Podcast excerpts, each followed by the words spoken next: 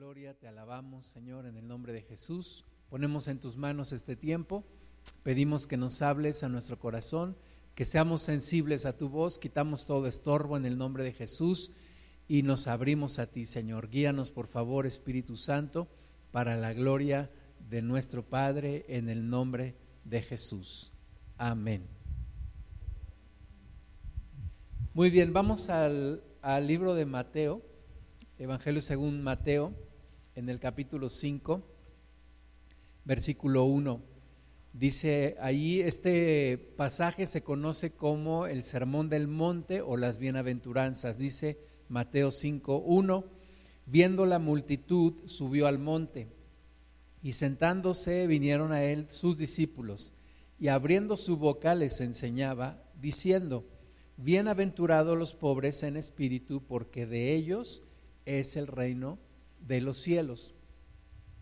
En medio de una cultura en donde se nos empuja, se nos motiva, se nos eh, avienta a siempre querer más y más y más y más, sobre todo a querer más en lo físico, a poseer más cosas.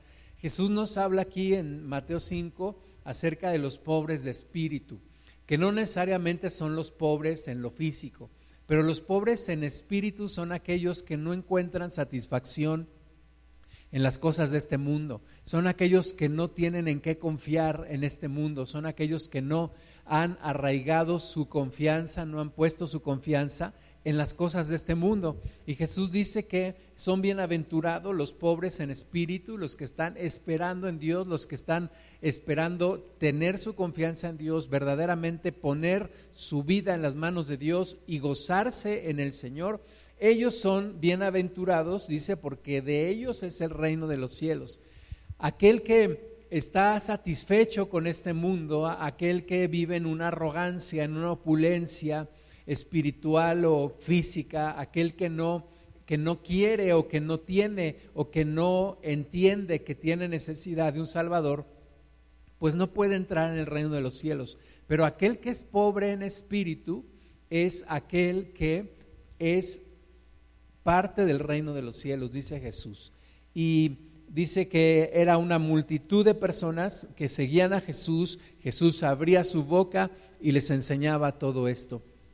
Y es contrastante lo que Jesús enseña y la personalidad de Jesús, que siendo rey de reyes y señor de señores, no vivió en tal opulencia, no vino para obligar a los demás a que le sirvieran, sino que él mismo viene a servir.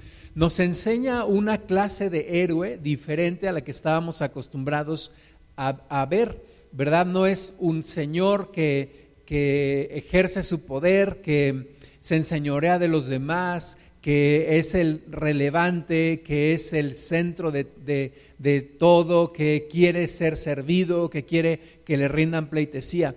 Jesús viene a ganarse verdaderamente el corazón de la humanidad y la gente le seguía principalmente porque sabían que iban a ser bendecidos por él, ya sea que fueran sanados, que fueran liberados, que fueran enseñados, que fueran confortados o que recibieran dirección. La gente se acercaba a Jesús porque sabían que iban a recibir algo bueno de parte de él, porque Jesús vino a servir. Y entonces acá nos enseña una forma de vida diferente a la que el mundo nos enseña y a la que tal vez nuestro corazón muchas veces anhela y desea. Quisiéramos hablar el día de hoy acerca de lo poco y no de lo mucho. La Biblia dice que el que es fiel en lo poco, lo pondrá en lo mucho.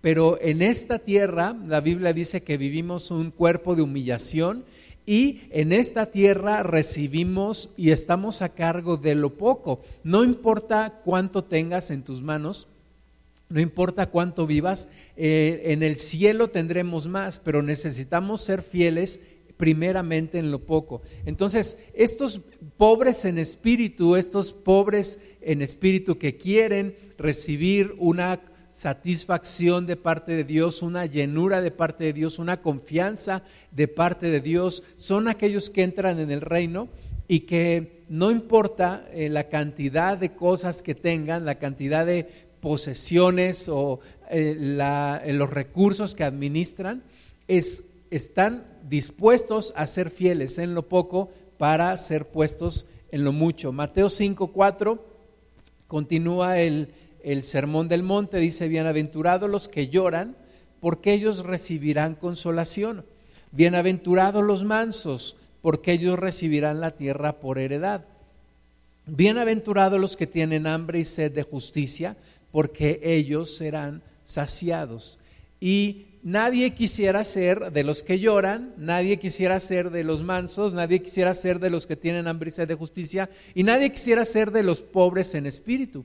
Pero dice Jesús que esos son los bienaventurados, porque recibirán consolación, porque recibirán la tierra por heredad, porque serán saciados. Entonces, nuestro corazón, en lugar de llenarse y de ambicionar las, eh, las posesiones de este mundo, los afanes de este mundo, nosotros debiéramos estar completamente receptivos a lo que Dios tiene, estar esperando en el Señor, estar esperando nuestra llenura de parte de Dios, estar esperando nuestra satisfacción de parte de nuestro Dios. Y entonces recibiremos todas las bendiciones que Jesús está hablando. Isaías 35, versículo 3 dice, fortaleced las manos cansadas, afirmad las rodillas endebles, decid a los de corazón apocado, esforzaos, no temáis, he aquí que vuestro Dios viene con retribución, con pago, Dios mismo vendrá y os salvará. Y aquí está hablando Isaías de aquellos que tienen las rodillas endebles, ¿verdad? Aquellos que están debilitados, aquellos que ya no pueden caminar muy bien, aquellos que necesitan ayuda, pero también los de corazón apocado, los que están temerosos, los que están dudando, los que necesitan una ayuda. En el fondo de las cosas, toda la humanidad somos como esto, somos, necesitamos ayuda, estamos muchas veces con un corazón apocado, estamos dudando, pero muchos lo disfrazan o muchos encuentran una aparente ayuda en otras cosas. A veces se cubren de arrogancia, a veces se cubren de soberbia, a veces se cubren con sus bienes, pero en el fondo de la, del corazón todos estamos en esta condición, un corazón apocado con unas rodillas endebles. Pero Dios dice, no se preocupen porque he aquí vuestro Dios viene con retribución y con pago. Dios mismo vendrá y os salvará. Es Dios el que va a entrar en nuestras vidas, es el Señor el que nos va a ayudar a seguir adelante. Aun cuando nosotros ya estamos cansados, ya no podemos más, ahí entra Dios, ahí es cuando Dios dice, aquí es donde yo entro, cuando nosotros nos rendimos y le decimos a Dios, Señor, ya no puedo, ayúdame. Y ahí es cuando Dios entra. Mientras nosotros nos esforzamos y sacamos a Dios de nuestra vida y decimos, yo puedo y yo lo voy a hacer, Dios no puede entrar. Pero cuando decimos, Señor, aquí está mi corazón apocado, aquí están mis rodillas endebles, me he esforzado, pero ya no puedo más, ayúdame. Y entonces ahí entra Dios.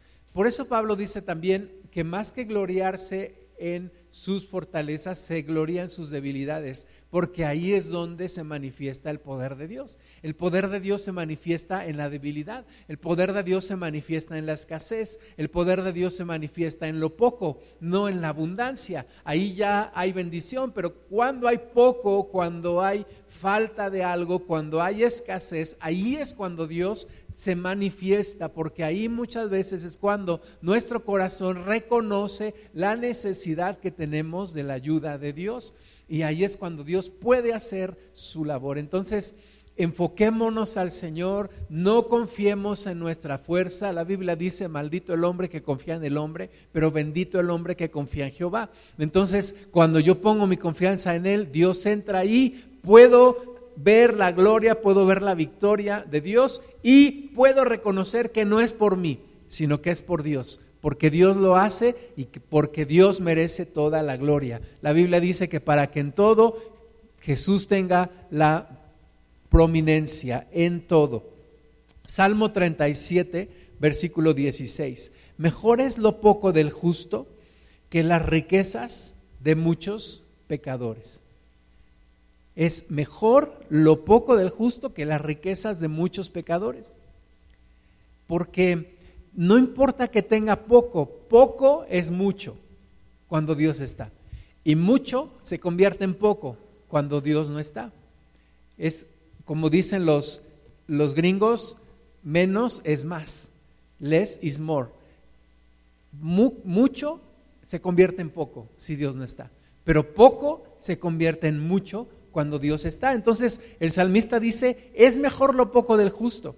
Es mejor lo poco que tengas ahí. Ahora, no nos está condenando a vivir en la escasez, pero nos está diciendo que hay una ambición desmedida de mucha gente en este mundo y de la cultura de este mundo y del diablo que llena de codicia los corazones, que muchas veces buscan la riqueza a, costa de hacer lo que sea.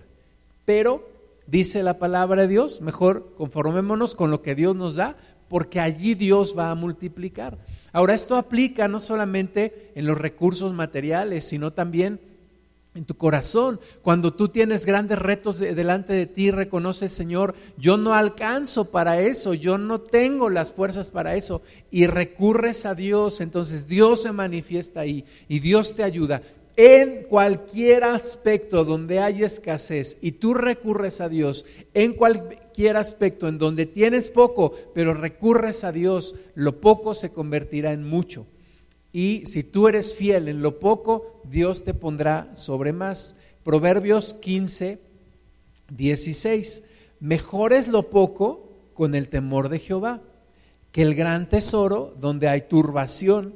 Mejor es la comida de legumbres donde hay amor que buey engordado donde hay odio.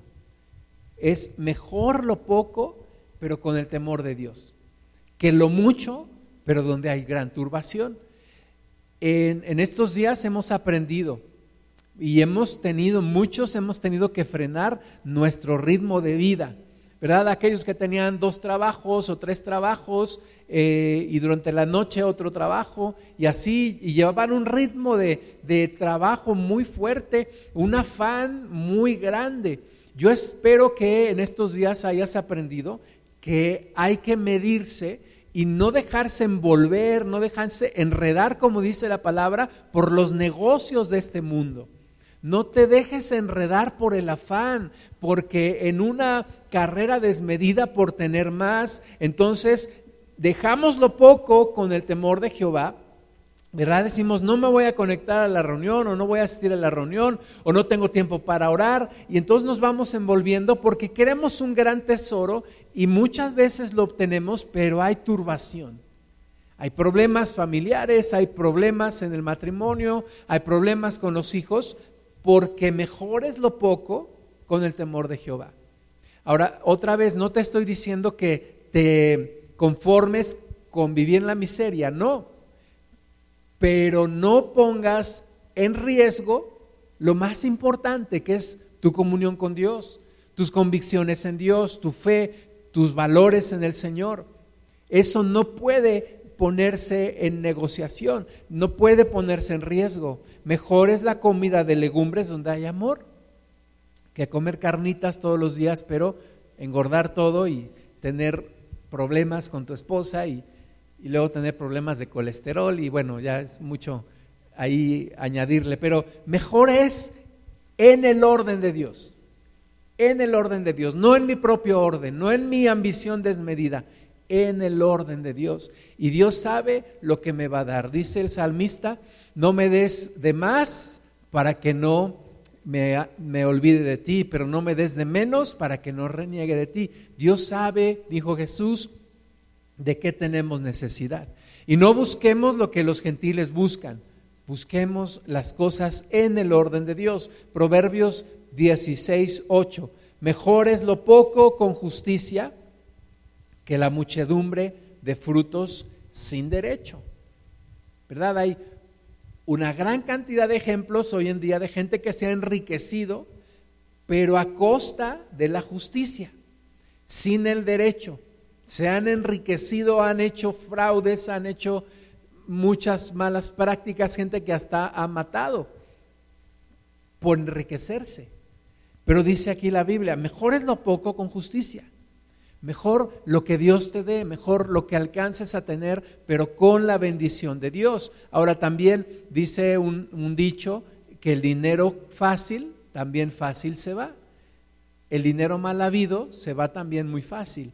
Entonces, mejor lo poco, mejor lo que Dios me dé en lo poco y yo sea fiel en eso que tener de más por mi propia cuenta y en contra de la voluntad de Dios. Eso no será bueno de ninguna manera, ni para mí ni para mi familia.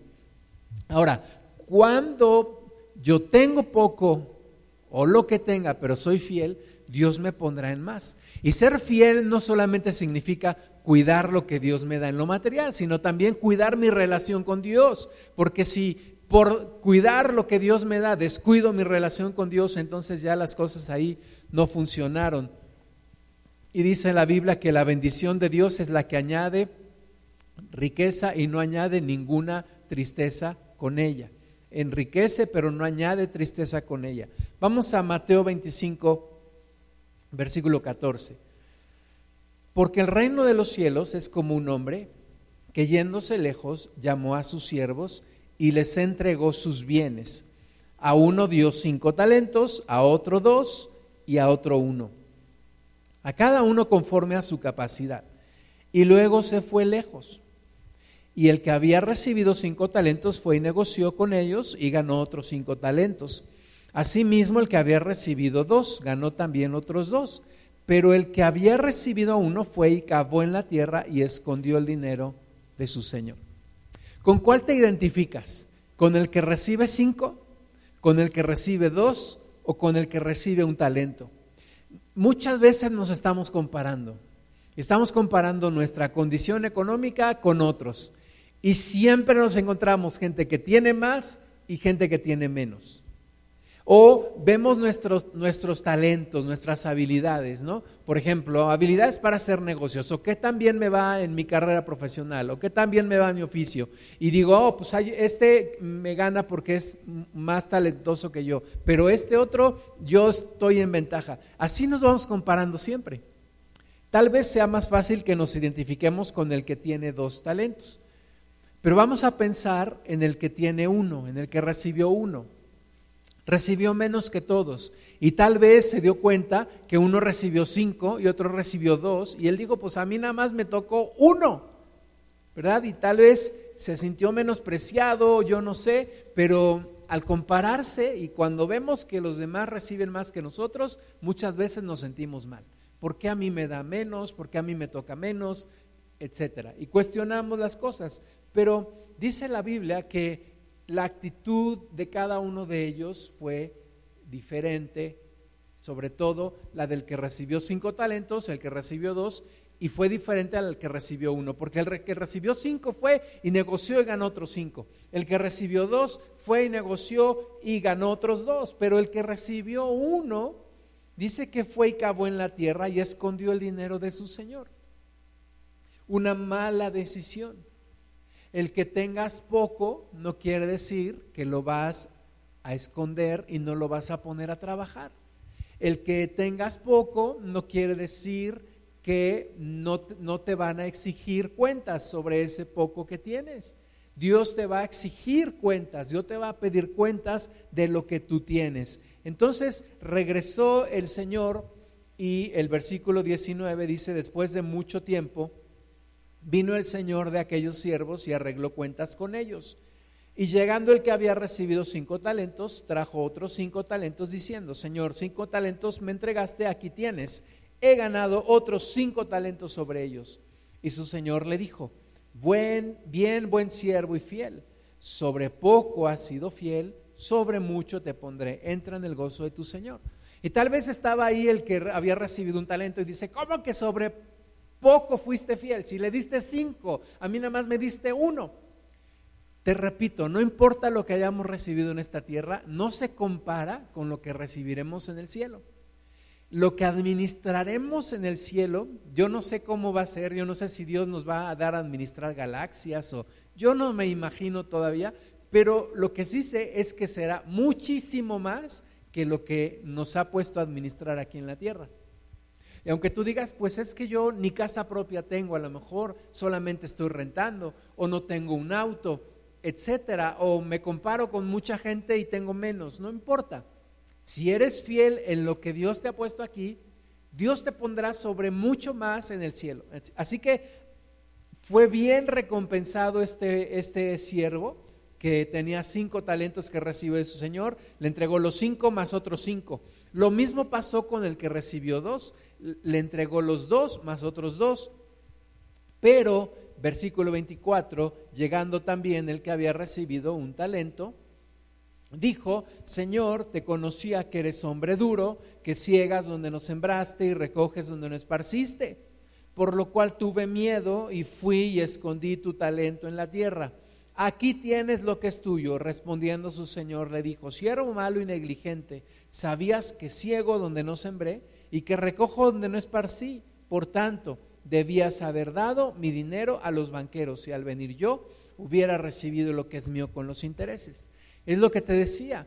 Dios nos pedirá cuentas de lo que nos ha puesto en las manos. No importa que a nuestra forma de ver sea poco. Dios nos va a pedir cuentas. No importa que a otros les dio más. No podré decir, pues es que a él, a él pídele porque a él le diste más que a mí. No, Dios me pedirá cuentas a mí, de mi familia, de mi salud, de mi tiempo, de los recursos que puso en mis manos, me pedirá cuentas de mi fe, de mis talentos, eh, de mi temperamento, de mis talentos naturales, de los dones espirituales. Dios me pedirá cuentas de todo eso. No importa que a mi forma de ver sea poco. Dios me pide cuentas. Yo lo tengo que poner a trabajar. Hay personas que con poco talento hacen mucho. Hay personas que con poca salud no importa, estiran y estiran su vida y le dan al Señor lo mejor. Hay personas que con pocos recursos comparten lo poco que tienen con otros. Así que Dios me va a pedir cuentas. Este hombre cometió un error, tomó una mala decisión. Mateo 25, 28, quitarle pues el talento y dando al que tiene diez talentos porque al que tiene le será dado y tendrá más, y al que no tiene, aún lo que tiene le será quitado. Y al siervo inútil, echalde en las tinieblas de afuera, allí será el lloro y el crujir de dientes. Fíjate cómo le dice siervo inútil, porque no puso a trabajar lo que tenía. Entonces, lo mucho o lo poco hay que ponerlo a trabajar. Y si es poco, no importa, hay que ponerlo a trabajar todo para nuestro Señor. El Señor Jesús se admiró de aquella viuda que echó dos blancas allí en el arca de las ofrendas y dijo, esta viuda echó más que lo que echaron aquellos ricos, porque los ricos echan lo que les sobra, pero esta viuda puso todo su sustento. Así que Dios está mirando a nuestros corazones, a nuestras vidas, ¿qué hacemos? Y nos va a pedir cuentas de lo que Él nos da y de lo que Él pone en nuestras manos. Lucas 16, 10. El que es fiel en lo muy poco, también en lo más es fiel. Y el que en lo muy poco es injusto, también en lo más es injusto. ¿Verdad? No esperemos que Dios nos dé más si somos infieles en lo que nos ha dado. No, pues es que con lo poquito que Dios me ha dado no puedo hacer gran cosa, no puedo compartir la palabra, no puedo poner a trabajar esto que Dios me ha dado y entonces me justifico y digo, pues si Dios me diera más, es como cuando alguno viene y, le dice a un pastor, y esto se da mucho en todas las congregaciones, quien dice, pastor, pues si yo me ganara la lotería, yo vendría y diezmaría. Pero pues como no me he ganado la lotería, pues no diezmo. No, pues es una forma muy fácil de predecir, dice el hermano Wen Myers, en la forma en la que una persona gasta 100 pesos, en esa misma forma se gastaría un millón de dólares, ¿verdad? Y si no diezma de los 100 pesos, no diezmaría de los 10 millones de dólares, no diezmaría. Entonces, el que es muy fiel en lo muy poco, no solamente dice Jesús en lo poco, dice en lo muy poco, también en lo más es fiel. Y muchas veces detenemos la, mano de Dios para que nos bendiga porque no somos fieles en lo muy poco que ya Dios nos dio. Pero el que es injusto en lo muy poco, también en lo más es injusto. Pero el que es fiel en lo muy poco, también lo será en lo más.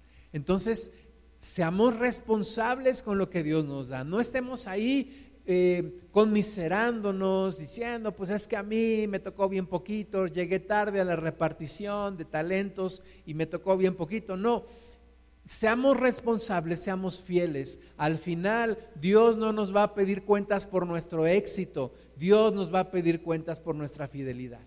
¿Qué tan fiel fuiste con lo que te di? ¿Qué tan fiel fuiste con lo mucho o con lo poco que yo te di?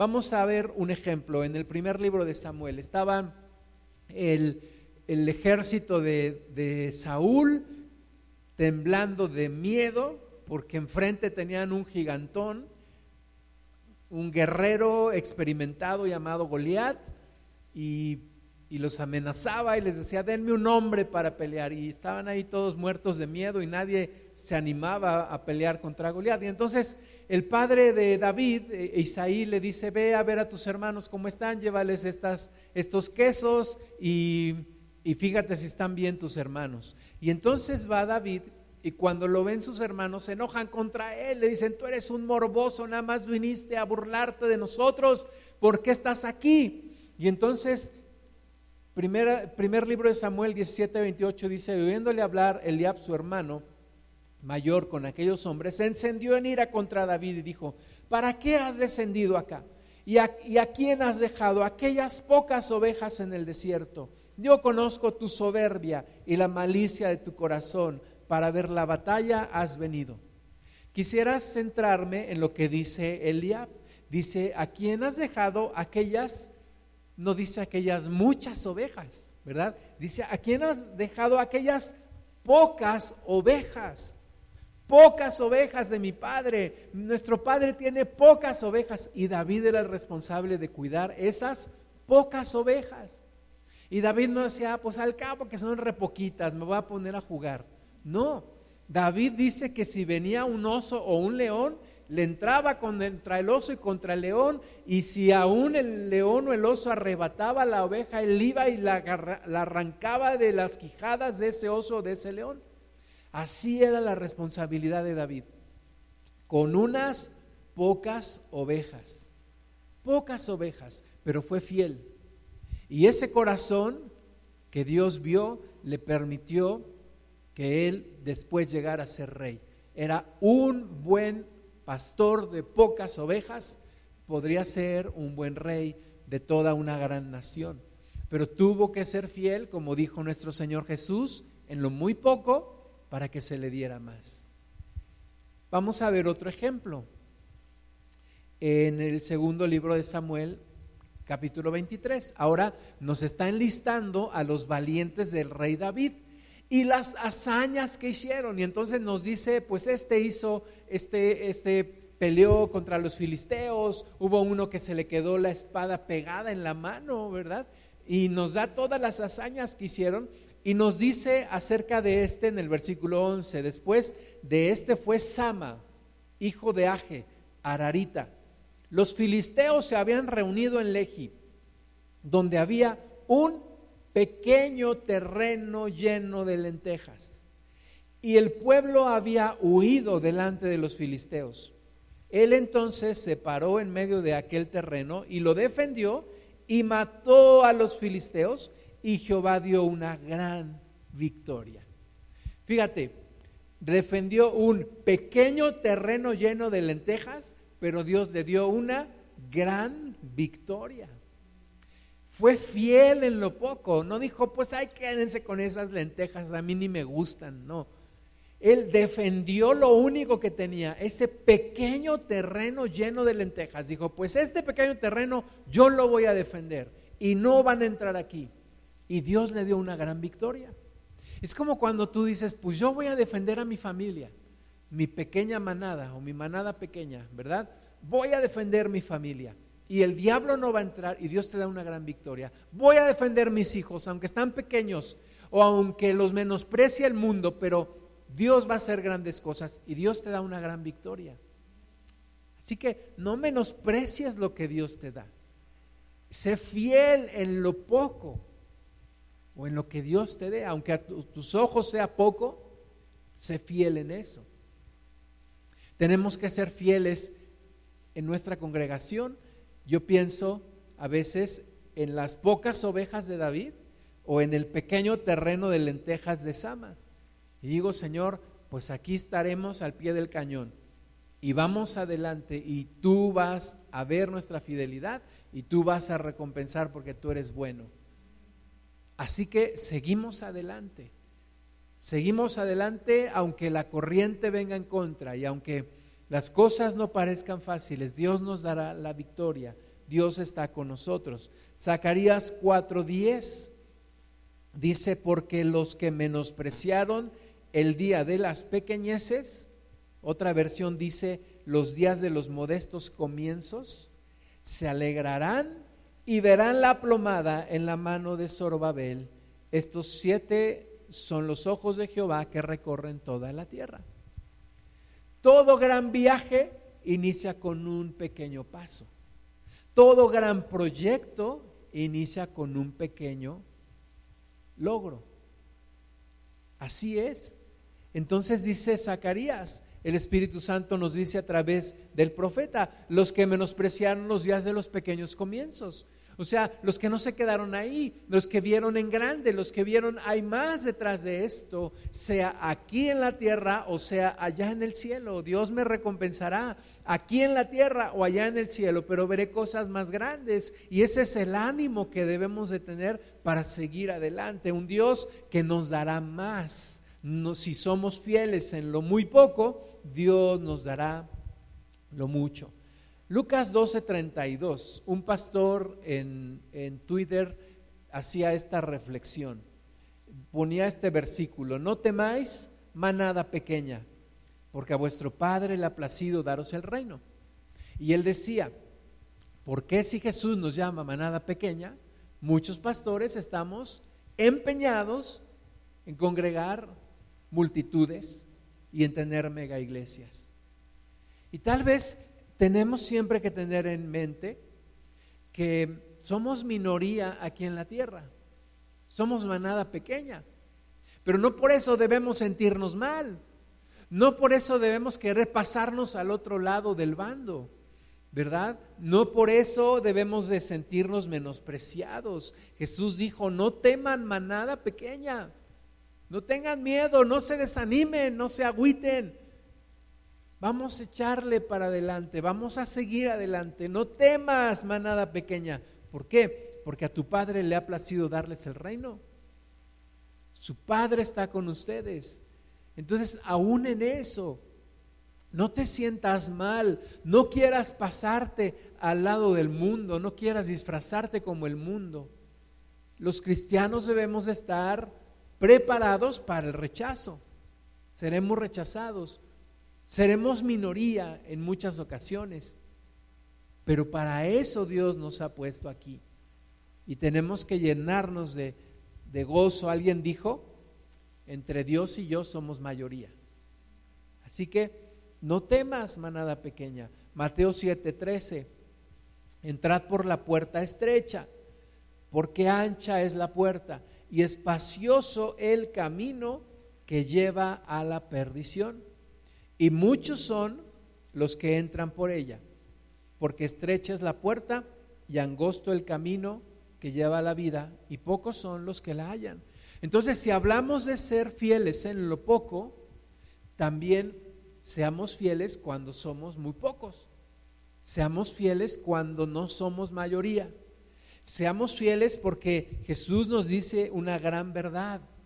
Nosotros quisiéramos que muchos se salven, pero si vemos la gran realidad, ¿verdad? Vemos que muchos van entrando por la puerta, por la puerta amplia, por la puerta espaciosa, por el camino espacioso que lleva a la perdición.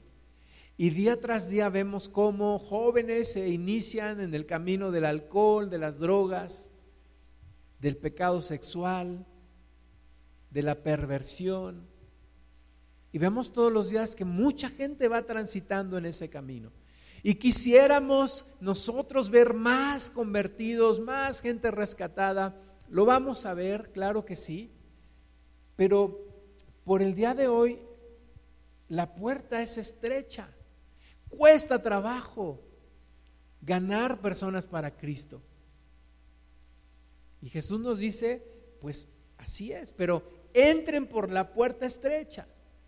O sea, no te dejes llevar por, el, por la sabiduría popular que dice, bueno, pues si hay más es porque allá es mejor. No, el mundo no es mejor. No seas como un hombre allá en Estados Unidos que el pastor Gustavo Gamboa un día le estaba compartiendo ahí en un centro comercial y le decía a un mexicano, le decía, compa, no compres eso, no, compres esos disfraces de, de, brujas y de demonios para tus hijos. Y le contestó, es que si Walmart lo vende es porque es bueno, ¿verdad? No, no te vayas con esa sabiduría popular, ¿no? Jesús dice, cuidado, van a ser pocos, van a ser manada pequeña, pero entren por la puerta angosta, porque la ancha es la que lleva a la perdición. Muchos entran en ella, pero por esta puerta estrecha pocos la hallan. Salmo 72, 16. Será echado un puñado de grano en la tierra, en las cumbres de los montes, su fruto hará ruido como el Líbano, y los de la ciudad florecerán como la hierba de la tierra. Y en esto de ser fieles en lo poco, tenemos que ser fieles, los pocos que somos en la iglesia, en general hablo, para defender la fe. Así como los valientes de David, así como Sama que defendió un pedazo de tierra con lentejas, nosotros estamos defendiendo algo mucho más valioso, la fe en Cristo. Tenemos que pararnos, tenemos que ser fieles en esto, no dejarnos arrastrar por la corriente de este mundo y ser ese puñado de hombres que es echado en la tierra, pero que hace ruido como el Líbano. La iglesia está preparándose para sus mejores momentos en la historia de la humanidad. Tenemos que hacer gran ruido para el Señor, tenemos que impactar de una manera muy grande, aunque seamos pocos, somos minoría en lo físico, pero en lo espiritual somos gran mayoría. Estamos rodeados de ángeles, millones de ángeles, como Aquel profeta le dijo al Señor, abre sus ojos para que vea, y vio cómo estaban los carros de fuego ahí alrededor. Somos mayoría en lo espiritual. Dios está con nosotros, y Dios con nosotros, ¿quién contra nosotros?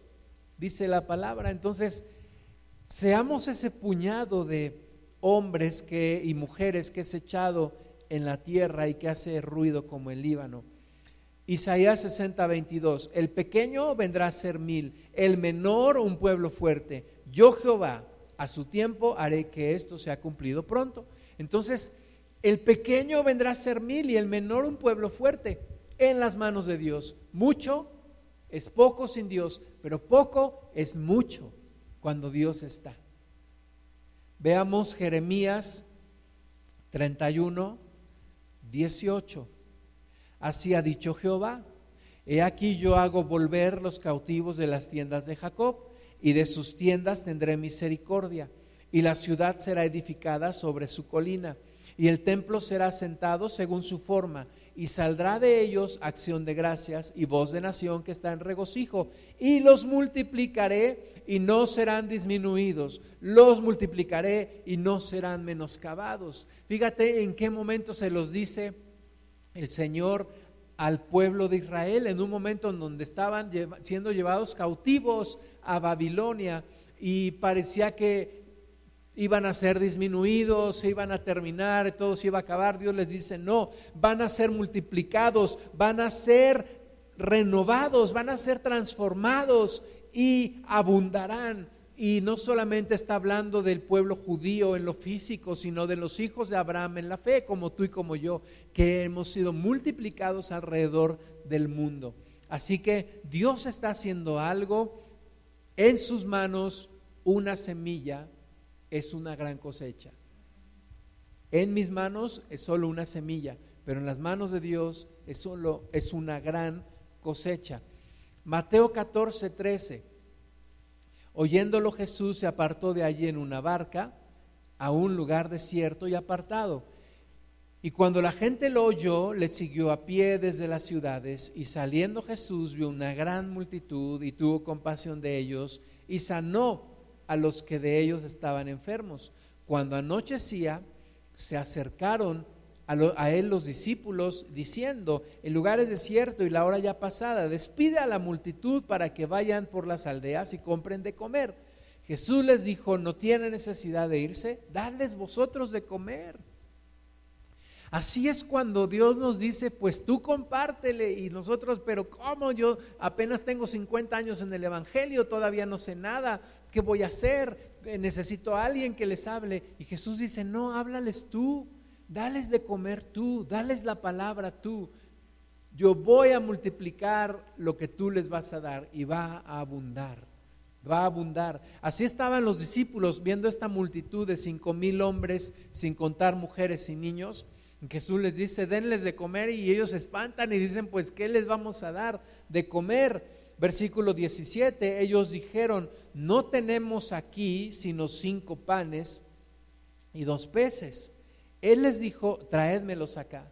Entonces mandó a la gente recostarse sobre la hierba y tomando los cinco panes y los dos peces y levantando los ojos al cielo, bendijo y partió y dio los panes a los discípulos y los discípulos a la multitud. Y comieron todos y se saciaron y recogieron lo que sobró de los pedazos, doce cestas llenas. Y los que comieron fueron como cinco mil hombres, sin contar mujeres y los niños. Entonces ellos solamente tenían cinco panes y dos peces, pero tenían al Dios que hace maravillas, tenían al Dios que hizo los cielos y la tierra, tenían con ellos al Dios que multiplica y que crea aún de la nada. Y entonces le rinden esos cinco panes y dos peces. Jesús dice, con esto tenemos, mándenlos a recostar y empieza el milagro de la multiplicación. Poco es mucho con la bendición de Dios.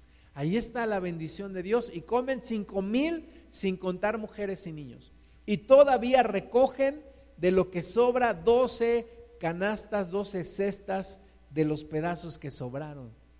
Ese es nuestro Dios, ese es mi Dios, que hace rendir lo poco. Si tú tienes un poco de talento, ríndelo a las manos de Dios, Dios lo va a multiplicar. Si tienes un poco de salud, ríndeselo al Señor, Dios lo va a multiplicar. Si tienes un poco de fuerzas, entrégaselo al Señor, Dios lo va a multiplicar para su gloria. Él quiere glorificarse en nuestras vidas. Si tenemos un corazón apocado, llenémonos del Espíritu Santo. Él nos va a transformar y nos va a llevar de gloria en gloria. Primer libro de Reyes, capítulo 17, versículo 8. Vino luego a él palabra de Jehová diciendo, levántate, vete a Zarepta de Sidón y mora allí. He aquí yo he dado orden allí a una mujer viuda que te sustente. Está hablando Dios a Elías en el tiempo de la gran sequía, donde ya no había alimento, donde ya había mucha pobreza, donde la gente estaba muriendo, los animales estaban muriendo. Era una verdadera crisis. Y, y andaban buscando a Elías porque él fue el que profetizó la sequía eh, por causa de la maldad del pueblo. Lo andaban buscando para matarlo, no para felicitarlo. Y entonces él se fue a un lugar en donde había un arroyo, en donde los cuervos le llevaban de comer, le llevaban por la mañana y por la tarde, pero se secó el arroyo y entonces Dios le dice, ve ahora con una viuda que te va a sustentar. Y yo creo que si yo hubiera sido Elías, yo hubiera pensado que era una viuda rica, ¿verdad? Una viuda que había tenido grandes almacenes donde había guardado comida porque sabía de la sequía y entonces ahí iba a tener abundancia. Pero para su sorpresa, versículo 10, entonces él se levantó y se fue a Sarepta y cuando llegó a la puerta de la ciudad de aquí una mujer viuda que estaba recogiendo leña y él la llamó y le dijo, te ruego que me traigas un poco de agua en un vaso para que beba. Versículo 11, y yendo ella para traérsela, él la volvió a llamar y le dijo, te ruego que me traigas también un bocado de pan en tu mano. Y ella respondió, vive Jehová tu Dios, que no tengo pan cocido, solamente un puñado de harina tengo en la tinaja y un poco de aceite en una vasija. Y ahora recogía dos leños para entrar y prepararlo para mí y para mi hijo, para que lo comamos y nos dejemos morir. Oh, sorpresa, era una viuda pobre a punto de quedarse sin alimento y Dios manda a Elías con esa mujer y Dios le dice, esa mujer te va a sustentar. Y Elías no dice, creo que me equivoqué, no. Dios hace milagros en medio de la escasez. Lo poco es mucho en las manos de Dios. Y Dios está por hacer un milagro. Dios se va a glorificar en medio de nuestras necesidades. Ahí es donde más veremos la gloria de Dios. Ahí en nuestras necesidades es donde más veremos la victoria de nuestro Dios. Sigamos leyendo versículo 13. Elías le dijo, no tengas temor, ve, haz como has dicho, pero hazme a mí primero de ello una pequeña torta cocida debajo de la ceniza y tráemela y después harás para ti para tu hijo, porque Jehová, Dios de Israel, ha dicho así la harina de la tinaja no escaseará, ni el aceite de la vasija disminuirá hasta el día en que Jehová haga llover sobre la faz de la tierra. Dios multiplicó la bendición, pero tuvieron que actuar la fe en dos personas, en Elías y en la viuda. En Elías para decir, sí, esta es la viuda que me va a sustentar, esta es la viuda que Dios me dijo, y la viuda para decir, le voy a creer al profeta que está diciendo que le dé primero a él de comer y que no faltará la harina ni el aceite. Y efectivamente, durante toda la crisis, durante toda la sequía, no escaseó ni el aceite ni la harina. Gracias a Dios nos ha sostenido en esta pandemia. Un año y medio ya casi llevamos. Y Dios nos ha sostenido. Dios ha sido bueno. Porque Él multiplica lo poco. Él es fiel, para Él no existen las crisis. No hay crisis en el cielo, no hay bodegas vacías en el cielo, no hay escasez en el cielo. Dios tiene todo para darnos. Dios no está mordiéndose las uñas pensando qué hacer, no. Dios es soberano, Dios es todopoderoso, Dios es el Rey de Reyes, Señor de Señores. Así que hubo bendición cuando esta viuda obedeció. Versículo 15, entonces ella fue e hizo como le dijo Elías, y comió él y ella y su casa muchos días, y la harina de la tinaja no escaseó, ni el aceite de la vasija menguó, conforme a la palabra que Jehová había dicho por Elías. ¿Qué tienes tú ahora en tus manos que consideras que es poco? ¿Poca salud?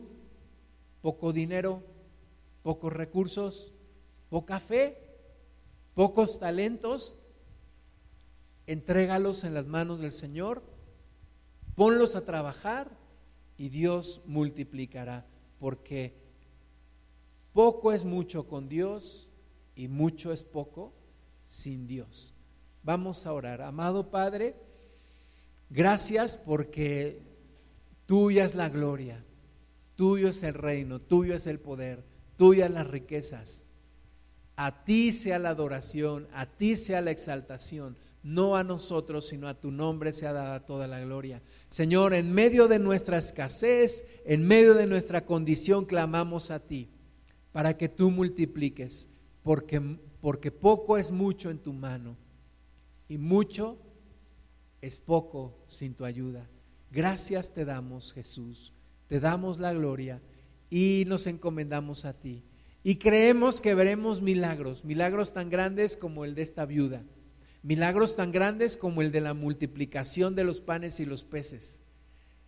Señor, ayúdanos a ser fieles como Sama defendió ese pequeño terreno con lentejas, o como David cuidó las pocas ovejas de su padre, para que Señor no detengamos tu mano y tú nos bendigas más.